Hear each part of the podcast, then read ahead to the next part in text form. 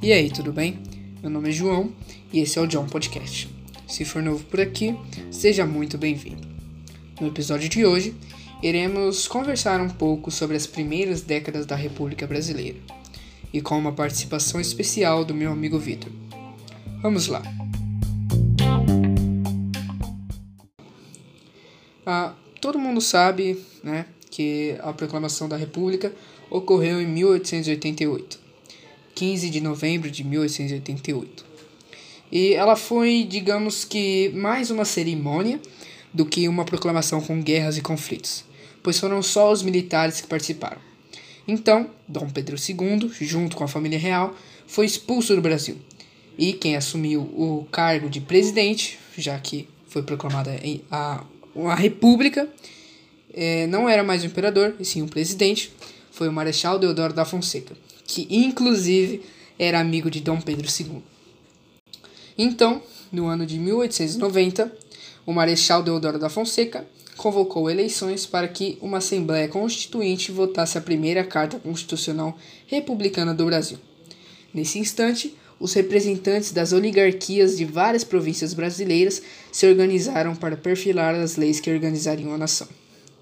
Podemos notar que os integrantes dessa Assembleia estiveram fortemente influenciados pelas diretrizes liberais norte-americanas.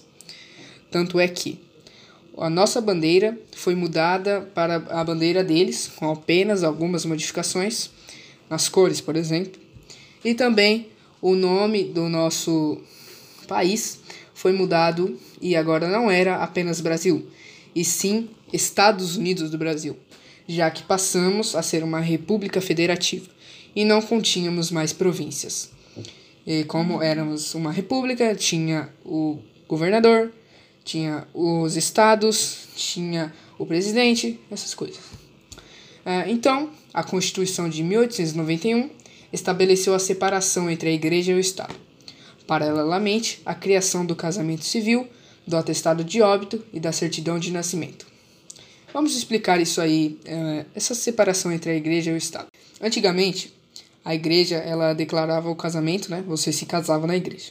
Não que hoje em dia não aconteça isso, e acontece muitas vezes. Porém, se você se casasse na igreja, seria com teórico, né? Você não teria os documentos, não seria comprovado, essas coisas. Então, oficialmente, você teria que se casar no civil. E também existia o atestado de óbito e a certidão de nascimento, que deixavam as coisas mais controladas. Agora eu passo a palavra para o meu amigo Vitor.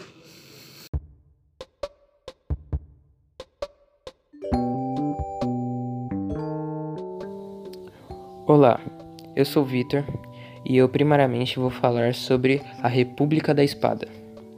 O período durou de 1889 a 1894 e recebeu esse nome devido ao nosso país ter sido governado por dois governantes militares.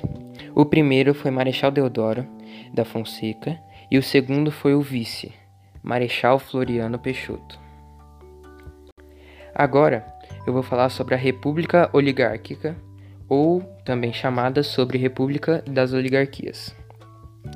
O período durou de 1895 e foi até 1930.